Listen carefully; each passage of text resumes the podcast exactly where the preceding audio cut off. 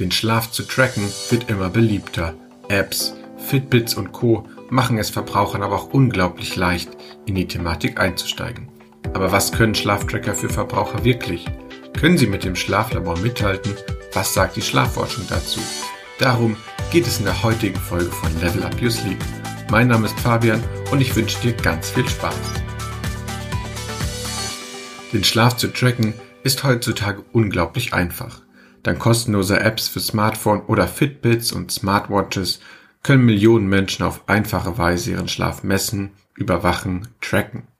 Welche verschiedenen Messmethoden es gibt und dass die ausgegebenen Werte durchaus mit Vorsicht zu genießen sind, das haben wir uns bereits in der Podcast-Folge über die Schlafqualität angehört.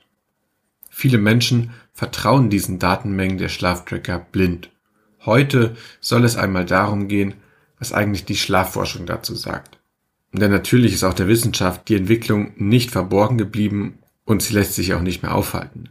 Auch die Medizin wird zunehmend digitalisiert werden, also muss sie sich mit Schlaftrackern beschäftigen. Wie bewertet die Schlafforschung Schlaftracker? Können diese Ihrer Meinung nach den Schlaf verbessern, Schlafprobleme lösen? Eine extrem spannende Frage. Erst Anfang diesen Jahres sind dazu zwei umfangreiche wissenschaftliche Artikel erschienen. Im Ergebnis kommen die Forscher dazu, dass die zunehmende Bedeutung, Akzeptanz, Verbreitung und die Funktionen der Schlaftracker absolut zu begrüßen sind. Das Problem ist nur, dass jeder Schlaftracker salopp gesagt sein eigenes Ding macht. Hinter Schlaftrackern stehen in der Regel gewinnorientierte Unternehmen, die wenig Interesse daran haben, mit Forschung, Wissenschaft, Krankenhäusern und Schlafmedizinern intensiver zusammenzuarbeiten.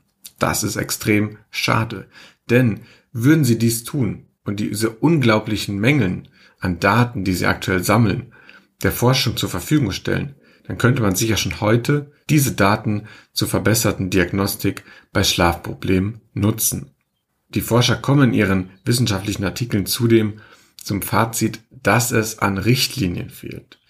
Richtlinien, die einen gewissen Standard der Geräte vorgeben, damit diese dann auch in den Alltag von Schlafmedizinern einbezogen werden können. Hinzu kommen unterschiedliche Algorithmen der jeweiligen Geräte, der jeweiligen Schlaftracker, unterschiedliche Fehleranfälligkeiten und auch mögliche Gefahren und Punkte bei der Sicherheit der Software. In schlafbezogene Studien hat es aus diesen Gründen noch kein Schlaftracker geschafft. Eine Tatsache, die auch die Wissenschaft sehr gerne ändern würde. Denn auch Schlafforscher sehen Schlaftracker vor allem auch deshalb positiv, weil damit die Patient-Arzt-Kommunikation erheblich verbessert werden kann. Viele Menschen fühlen sich mit Schlafproblemen bei ihrem Hausarzt nicht ganz so gut aufgehoben. Einerseits nimmt der Schlaf im Medizinstudium keinen sehr großen Stellenwert ein, was auch ziemlich schade ist, und andererseits ist der Schlaf beziehungsweise sind Schlafprobleme für den Arzt und den Patienten nicht wirklich greifbar. Für grippale Infekte, Magen-Darm-Probleme, für die meisten der alltäglichen Krankheiten und Gesundheitsprobleme sind Verursacher ausmachbar und mögliche Lösungen in Form von Medikamenten, Therapien und so weiter parat. Bei Schlafproblemen ist es vor allem aus Sicht eines Arztes nicht so.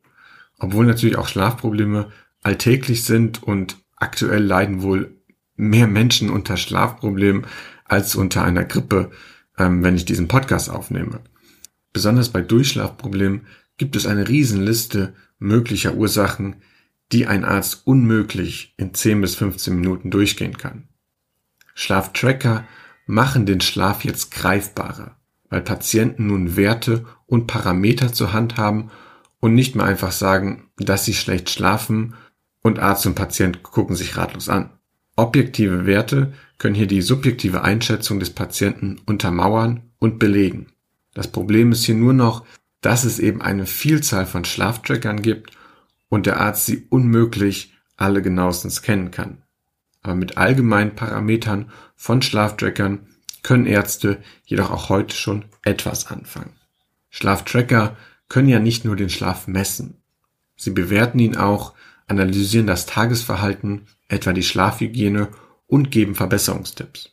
Diese Verbesserungstipps, die meist auf Verhaltensweisen hinsichtlich Alkohol, Koffein, Nikotin, Bewegung, Ernährung, blauem Licht und gleichbleibende Schlafenszeiten abzielen, können in Zukunft so manchen Besuch bei einem Arzt zunächst überflüssig machen und zudem helfen, einer breiteren Bevölkerungsgruppe schlaffördernde Tipps zugänglich zu machen.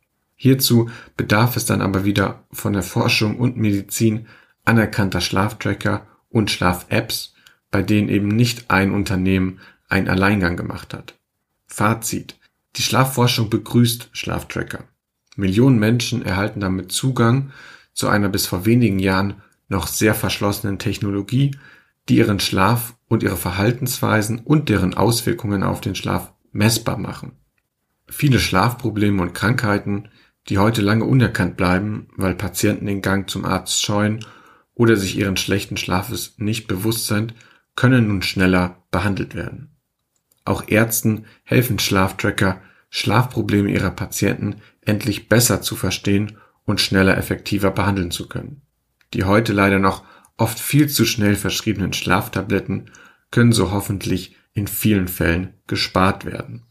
Es bleibt zu hoffen, dass nicht nur in den USA, sondern auch in Europa und vor allem in Deutschland im Zuge des von der Bundesregierung angestoßenen digitalen Gesundheitssystems anerkannte Schlaftracker entwickelt werden und Richtlinien und Vorgaben dafür entstehen. Je mehr Verbraucher Schlaftracker nutzen, desto schneller werden sich alle Beteiligten hoffentlich bemühen, gewisse Standards zu gewährleisten.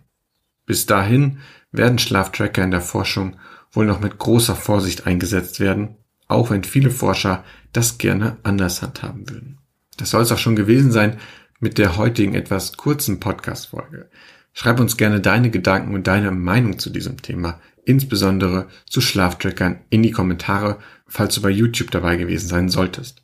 Ansonsten freuen wir uns natürlich auch immer über eine E-Mail an podcast.schlafenhaut.de.